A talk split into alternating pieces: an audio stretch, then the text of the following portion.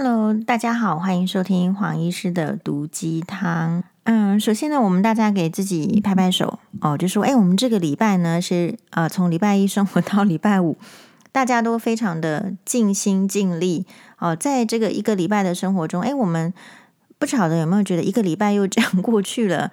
那我有没有更轻松呢？还是我有没有学到新的东西呢？还是说我解决了什么问题呢？比较特别的是，黄医师这个礼拜哦，就注意到这个两则新闻。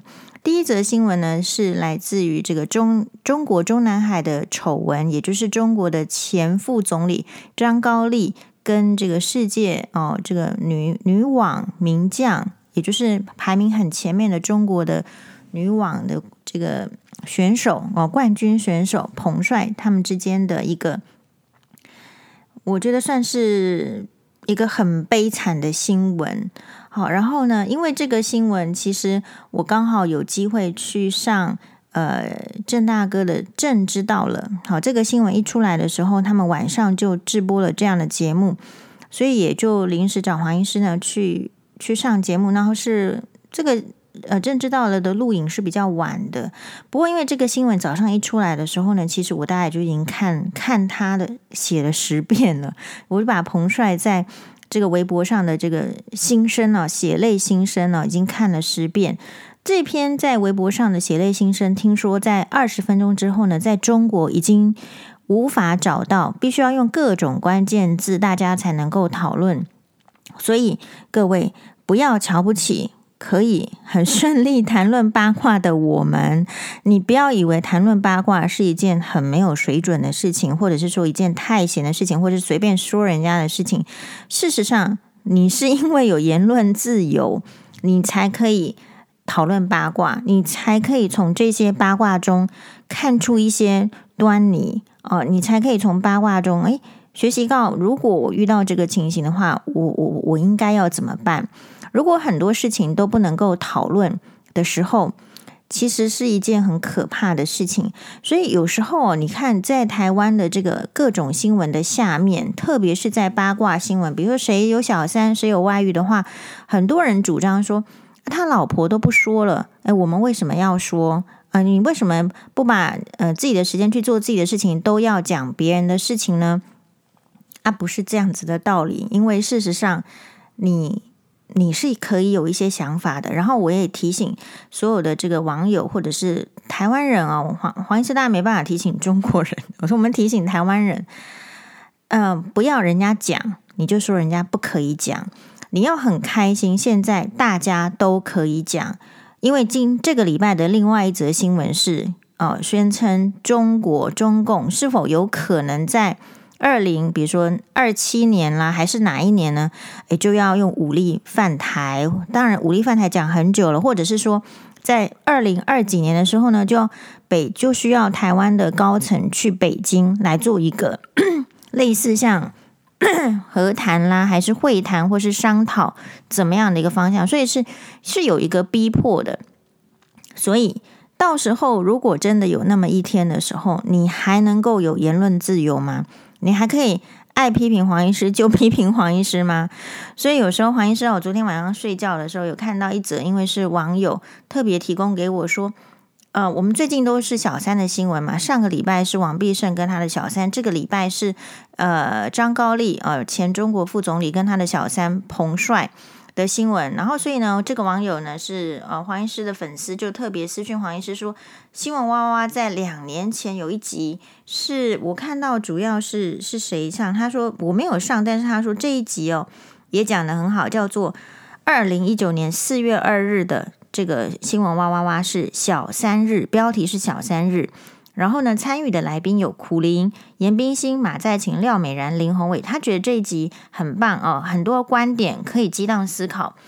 我相信了，有有苦苓老师在，好，有马马律师在，有这个冰心姐在，有廖老师在，有宏伟在，这个小三的这个议题呢，一定会有很多的激荡的这个思考。然后我就先，因为他我看到这则简讯的时候。不是简讯，私讯的时候其实已经很晚了哦。我就看一下下面的留言，里面有个留言呢，我看了就就笑出来。这是两年前的留言，那个说黄医师诶，应该不一定有看到，因为我没有上这一集。就我没有上这一集之后，现在是人家推荐我，我就看。他说其中呢有一个这个蔡小姐，好、哦，这个面相我看起来就是蛮尖酸刻薄的。他上面写说，终于没有黄宥嘉，我可以边看边睡觉了。大家晚安。嘿嘿，那黄医师呢？我不太知道，如果两年前我看了跟现在看，其实我我态度大概是一样，因为我第一个就觉得说。啊，你如果有看到黄医师，你就睡不着觉哦。好，黄医师对你来说，哎，影响还真大。我并不知道，呃，我的存在对这个你的影响有很大。但是从这个你的生活，或者说我们在讨论的时候，我们应该要让一个呃人，不管是你周围的朋友，或者是周周边公众的人物，影响你这么大吗？哎，其实没有。我还是鼓励大家应该要去想自己的需求是什么。然后别人的需求是什么？如果你赞同，就是在一个民主的环境之下，大家可以去讲，就是在符合法律的规范之下哦，就是没有真正的妨碍名誉或者是诽谤的情形之下去表述他对事情看法的观点。其实我们都应该要尊重。爱吼狼共啦，台湾人有一个很传统的或者压制的，就是不爱吼狼共。好，那我爱和狼共喜，你家里算的哦，不是我算的哦。我在民主的社会情况之下，我是有言论自由。不要有哪一天你没言论自由的时候，你才来后悔，你从未发表过自己的意见，然后接下来你想说的也要被压制。好，所以这是台湾人你应该要思考的。所以黄医师，我们先来讨论。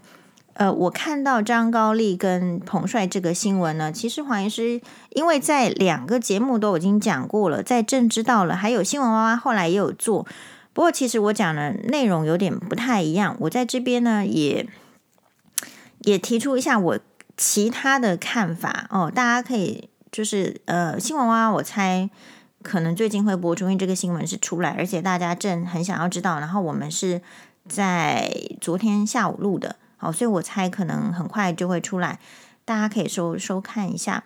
那从这则新闻我学到了是什么？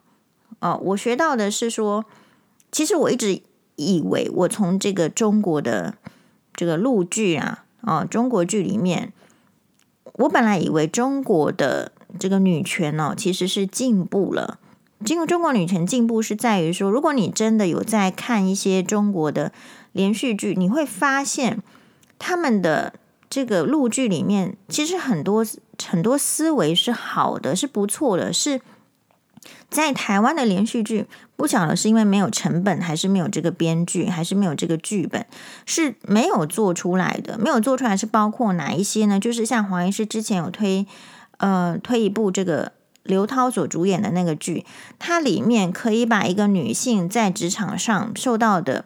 不公平的待遇，好，比如说，因为你是女性，然后女性呢，你到底要不要怀孕呢？你现在要准备跟男人或是另外一个顶客族女性要拼升迁的时候，你敢不敢说你要去怀孕呢？怀孕了之后呢，你要怎么样回到职场？还有就是在坐月子的过程中，你跟婆婆之间会有很多的冲突跟顶撞，你事实上是不愿意的，然后你会产生很多的思想，比如说当这个。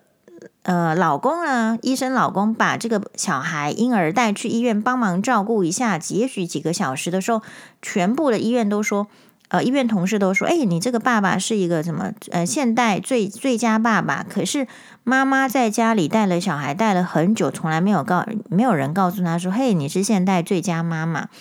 所以我觉得很多的观点，其实在中国的陆剧里面、连续剧里面。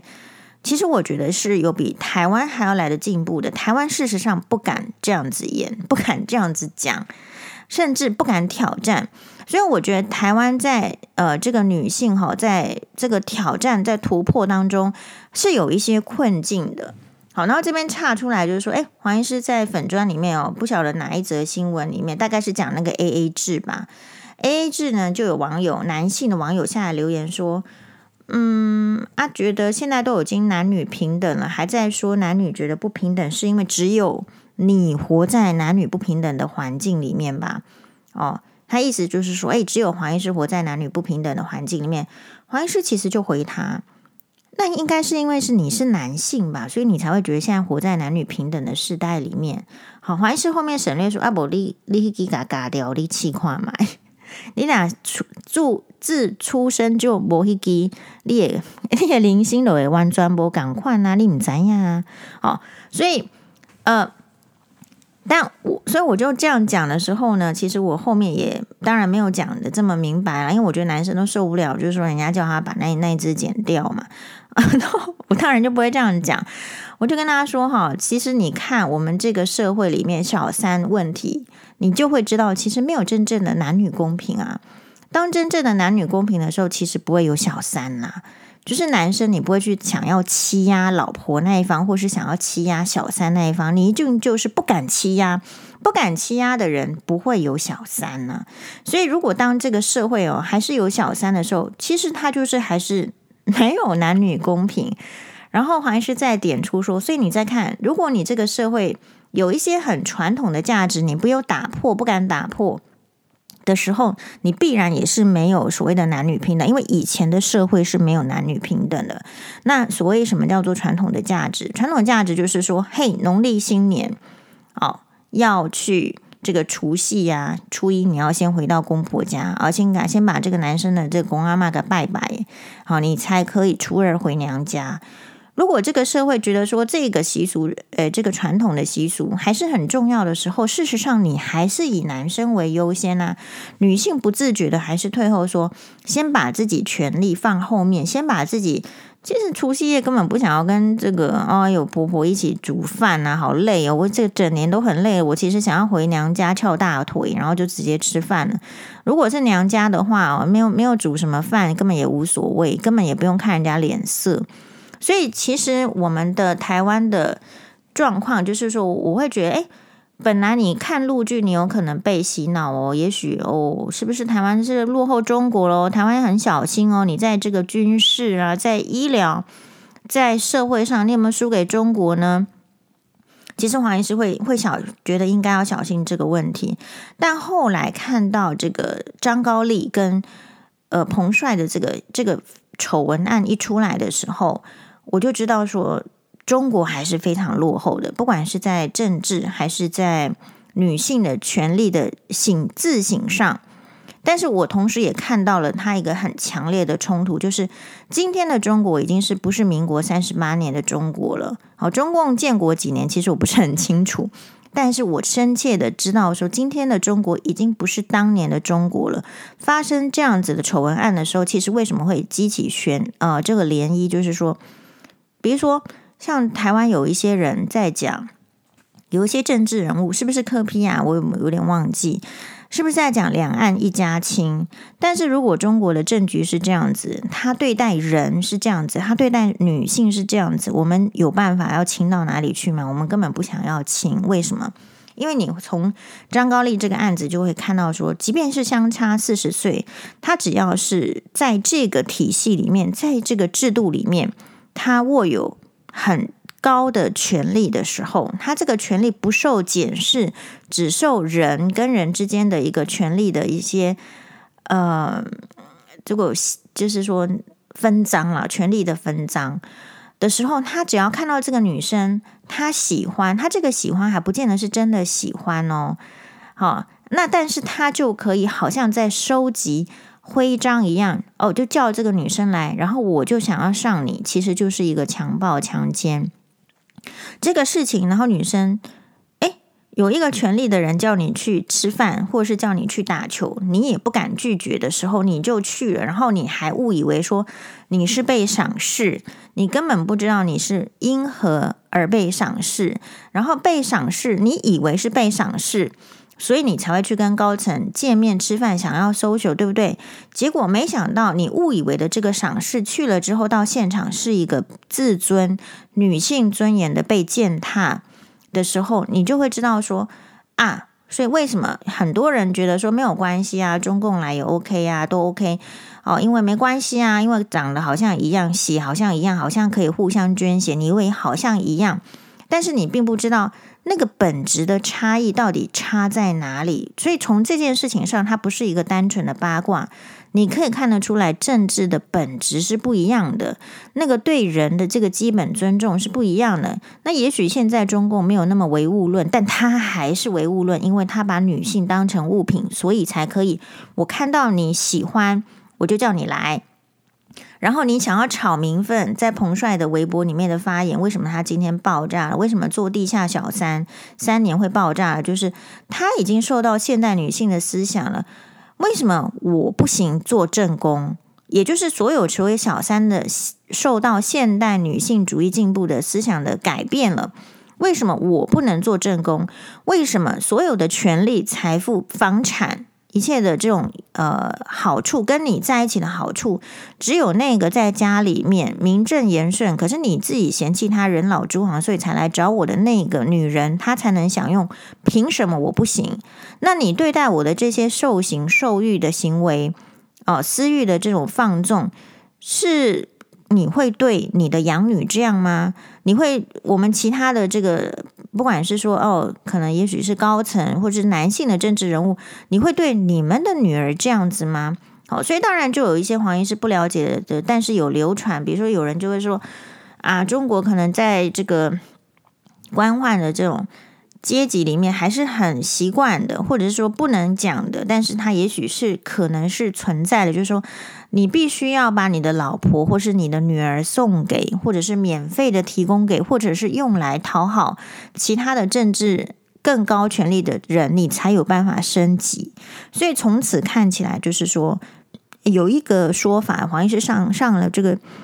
节目之后呢，诶，其他的来宾说，其实台湾是台湾是亚洲女权最高的国家，然后中国其实是呃亚洲女权最低的国家。好，所以从这一些你就可以知道，他这个虽然《纽约时报》好像很乐观的说，这个哎呀，中国也开始 Me Too 了，其实黄医师不认为。你会看到这个案子就是被压下来，因为为什么？因为没有两性的平等，因为人民没有基本的权利，人民没有权利的时候，不用讲两性平等，因为基本的人权都没有的时候，不是不需要讲这个男女平权的。你会看到政治就是被哪一些人掌握住，哪一些人掌握住之后呢，他有权决定别人要怎么样的方式的生活，而且你不准有意见，不准讲话，因为这个是独裁。所以，为什么就是我们常常会觉得说，哦，你在投票的时候，你选什么人会决定什么？决定政治制度啊？因为制度是谁建立的？建制度是人在创立的，制度不是说凭空的就存在那边，制度绝对是一小群人、一小撮的人，你信任他，然后你以为他比较厉害，由他来创建制度，或者是由他来洗脑你加入他的组织、他的制度，不是这样吗？所以，如果我们不讨论，我们怎么知道要选什么人？如果我们不讨论，你怎么知道你要选什么老公？如果你不讨论，你怎么知道说，哎，你现在有言论自由，不讲那是你自己吃亏哦。因为现在的这个新闻，你很难去讨论说，到底这个政治的局势会发展成怎样。可是，如果光从这个彭帅跟张高丽这一点的话，嗯，我们会很为这个中国的女性揪心。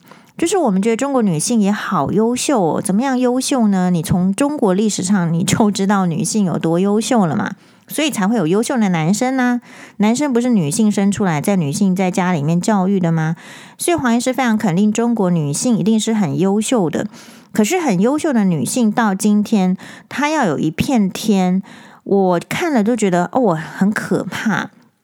是不是你一些我们很喜欢的女明星，你在电视上、陆剧上看到的漂亮的女明星，只要你够出类拔萃，你长得够够漂亮，或者是不要也不一定够漂亮，你就是够引起一个人的关注，有名了，或者是你想往上得到名气，然后你就你就必须要牺牲你自己的意志，牺牲你自己幸福的可能，牺牲你想要。哎，得到一个就是好的这个爱情啦，或者人生其他幸福的可能，必须要牺牲很多，你才能够得到发展的空间呢。哦，所以这边我们看到的是，哎，对中国女性的这个惋惜，因为彭帅的这个发言一出来，其实是很值得探讨的，但是中国没有办法探讨，所以我们要好好来探讨。哎，是这个意思。那黄医师看彭帅这个案子哦，就就是。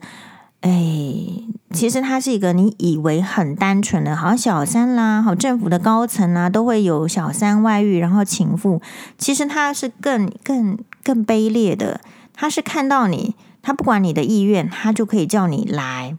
好像黄医师会质问说：“哎，如果我们在台湾的话，就算有，就算小英总统突然打电话给你，叫你要一起去约吃饭，你真的不行，其实你也就说不行了嘛。”对不对？你真的有事走不开，你当然就走不开。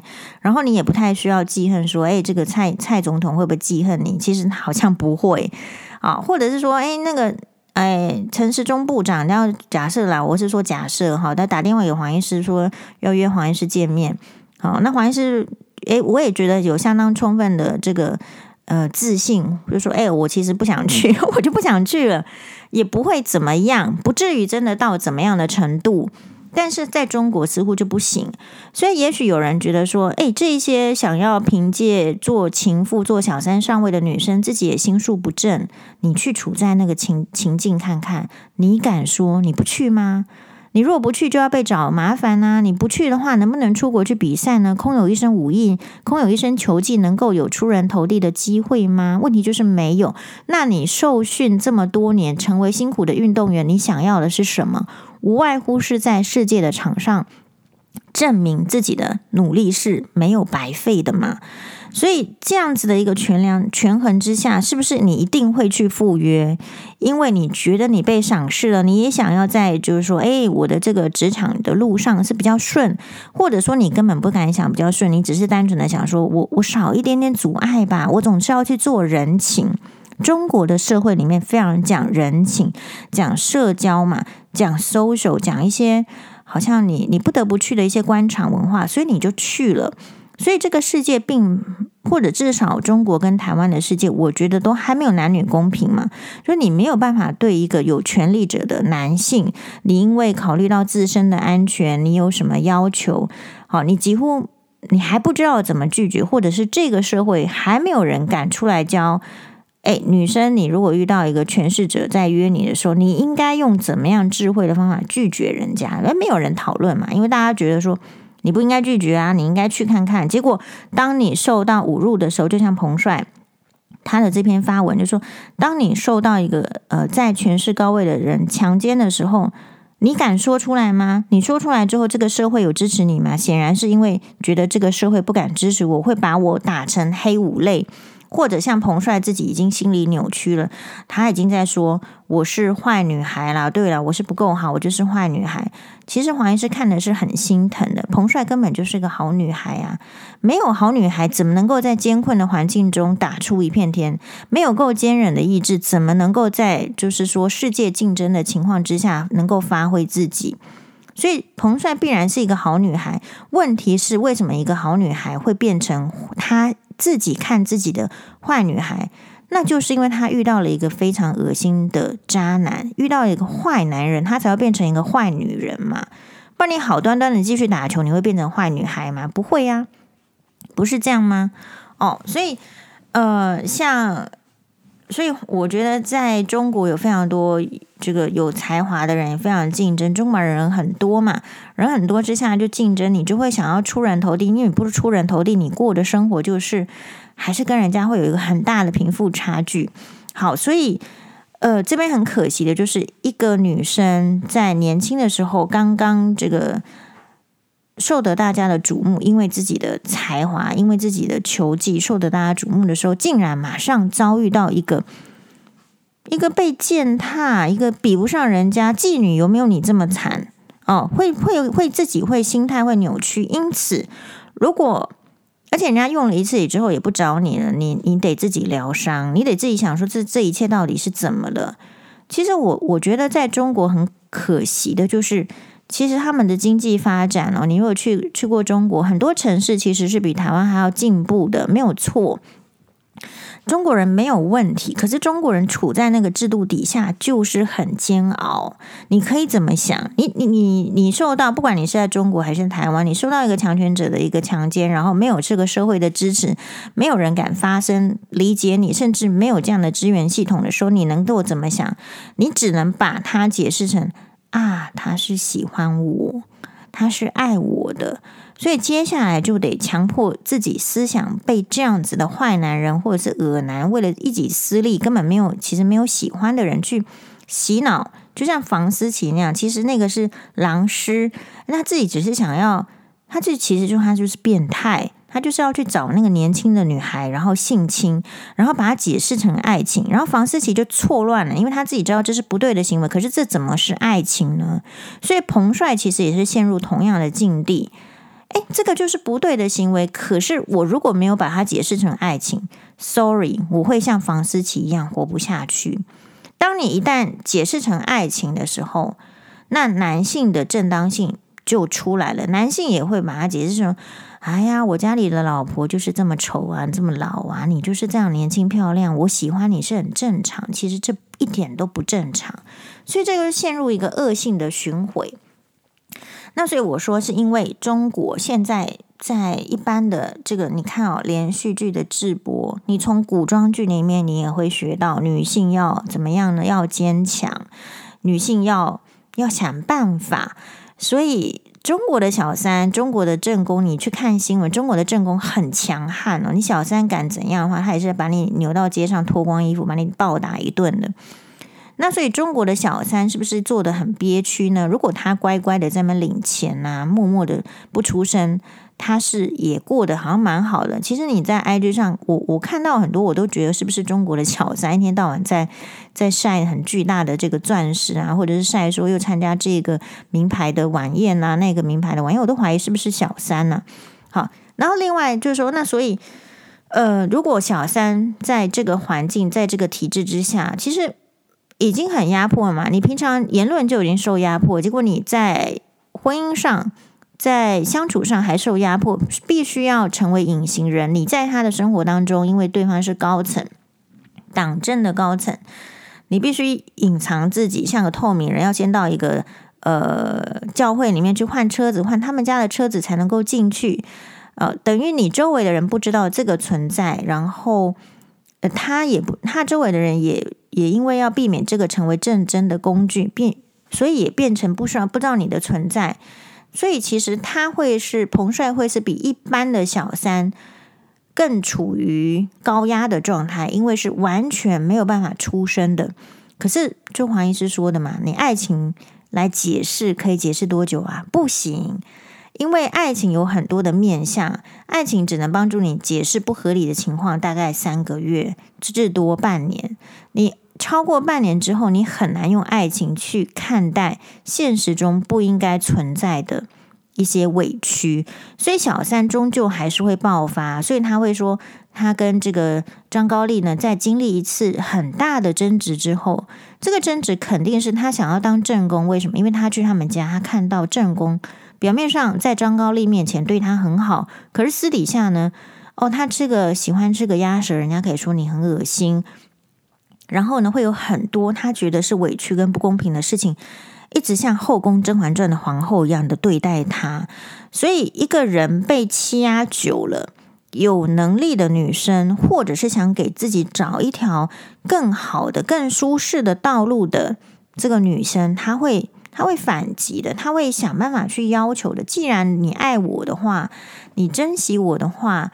不是我应该可以说一些话吗？可是当你说出来的时候，你会发现，其实这个不是真的爱了。这个男人只是想要利用你，只是他满足自己的私欲，所以他你的话他不会当真，因此一定会发生争执。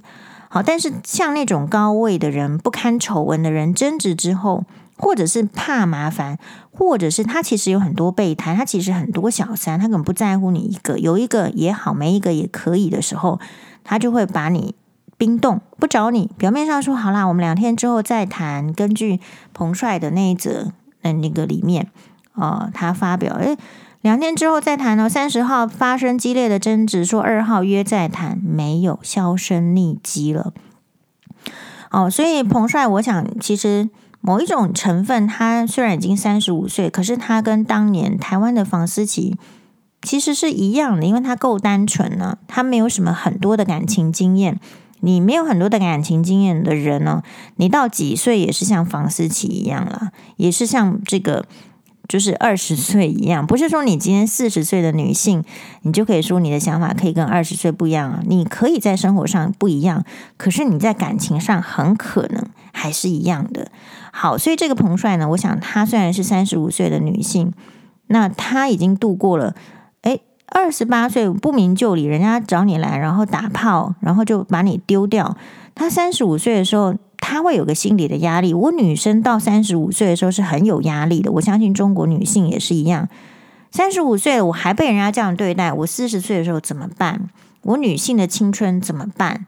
所以我猜呢，他其实也有点陷入精神要要要崩溃了，要分分崩离析了，所以才出来写这一篇。好，所以这是黄医师的分析。妙的是，呃，政治到了哦，已经播出了，黄医师已经在里面分享有关这个。我的看法大概跟今天刚刚讲的一样，可是其实哈，那那一天那一集，我觉得非常特别的是，因为他平常是一个政论节目，政论节目当然也是有一些女性的这个政治的评论家，当然也很多啊，比如说敏凤姐啊，或者是嘿很多啊，但是其实那一天刚好就是黄医师一个女性，然后其他都是男性。好，黄医师没有批评其他男性来宾的意思。事实上，我很尊重他们，而且我从那一天，他们更从中共的这个中国的政治局面来看这件事情，黄医师得到很多的呃启发。但我内心只有一个问题，就是你你有没有发现，后来这这一群男性，他会说：“对啦，这个其实就是中国制度，没办法。”事实上，没有一个人。可以说，那为什么在中国的制度里面下，诶，会没办法？是不是？就是所以，他可能大家也妥协于那个现实。就如果中国的制度是这样，只有几个人可以掌权，而这几个人刚好都是男性的时候，其实女性就是没办法。但另外一个方面来讲，我也会觉得，哦，所以其实你可以看得出来，哦，从这件事情，男性在面对权力。的时候，权力斗争的时候，跟考虑这个你同样生存在你的生活周遭的女性的权利的时候，他是不想要管的，他是不想要，他连说都不想要说，他连争取都不想要争取。好，他一听到我们讲这个女权，就摇摇头说：“你你这个跟在中国是行不通的。”他没有办法去想，也就是中国人现在很多男性跟女性的困境是这样。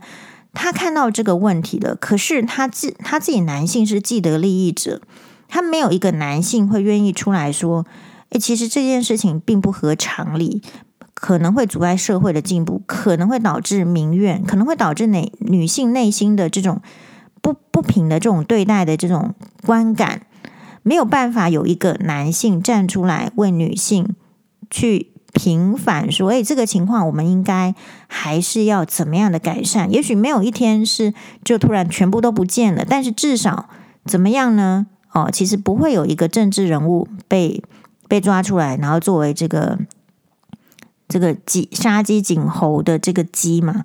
你至少要至少要有一个嘛。可是这一群掌权的人，因为他自己都想要这样，所以他就变成没有办法。”哦，去去帮助其他的女性，因此我觉得女性的政治人物就非常的重要了。所以你说女性，你不要去把政治啊，哈，你不要怎么样。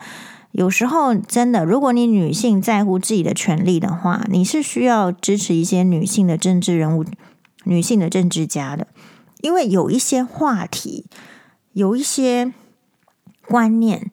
在男性上呢，他要选票的时候，他会说：“哎，我们同意，同意。”可是如果没有选票的压力的时候，其实男性是身为既得利益者，是不想改变的。那不想改变，一而再，再而三，我们每一个人，不要说是自己的，你将来的女性的女儿，或者是你的亲友、你的好朋友，或你都有可能会有这样子的待遇哦。好，所以到底长得漂亮跟有才华，在中国是不是一件好的事情呢？哇，这个会打一个很大的 question mark 啊。然后还有就是说，你要怎么样教育自己，要怎么样教育小孩？所以我觉得这边有很值得讨论的空间哦。哦，所以不是说八卦我们就不讨论。那像王必胜这个，我们讨论的上面这一集，黄医师的立场已经很很清楚了，到底是公领域呃跟私的应该分开来讲嘛。如果你认同台湾是一个比较比较需要，我觉得需要官员很认真做盯紧来走，因为我们的状况海峡两，你不能老是跟我讲说中国在恐吓台湾啊，你不能跟我讲说没中共在威胁啊。人家在威胁我们的准备是什么？我们有准备好的谈判人才吗？我们如果没有打算要建防空洞给我们人民躲，不是说会有战争吗？说可能会有战争啊。虽然听可能会有战争这么多，可是我们防空洞是一个一个拆嘛。那大家以后是躲到哪里？可能是躲到学校的地下室。请问一下，学校地下室有没有每个月去打扫至少一次还是两次啊？如果你有。知道学校的话，你就会知道学校地下室全部环境最糟、最最糟糕、最恶劣的。所以政府的官员到底有没有为人民想？那就是我们为什么要监督他有小三这件事情嘛？你如果都把时间剩余的时间都拿去跟小三玩乐、去上床了、去发泄你的精力的，你能够为人民想到多少？这个是很大的 question mark，这是很大的 question mark。好，所以如果今天。台湾没有什么问题啊，就在那个太平洋岛上啊，就很难攻啊。然后，然后那我就会对政府官员稍微宽松一点。好啦，你也是需要一点娱乐啦。好啦，你也有七情六欲。可是如果大家都同意，台湾的情况是比较严峻，我们需要每一个阶层都很关心台湾，很爱台湾，很认真的对待，很认真的努力的时候，我们的官员凭什么去搞小三？凭什么说他不努力？好，那我们的纳税钱并不想要这样花。谢谢大家的收听，马丹呢。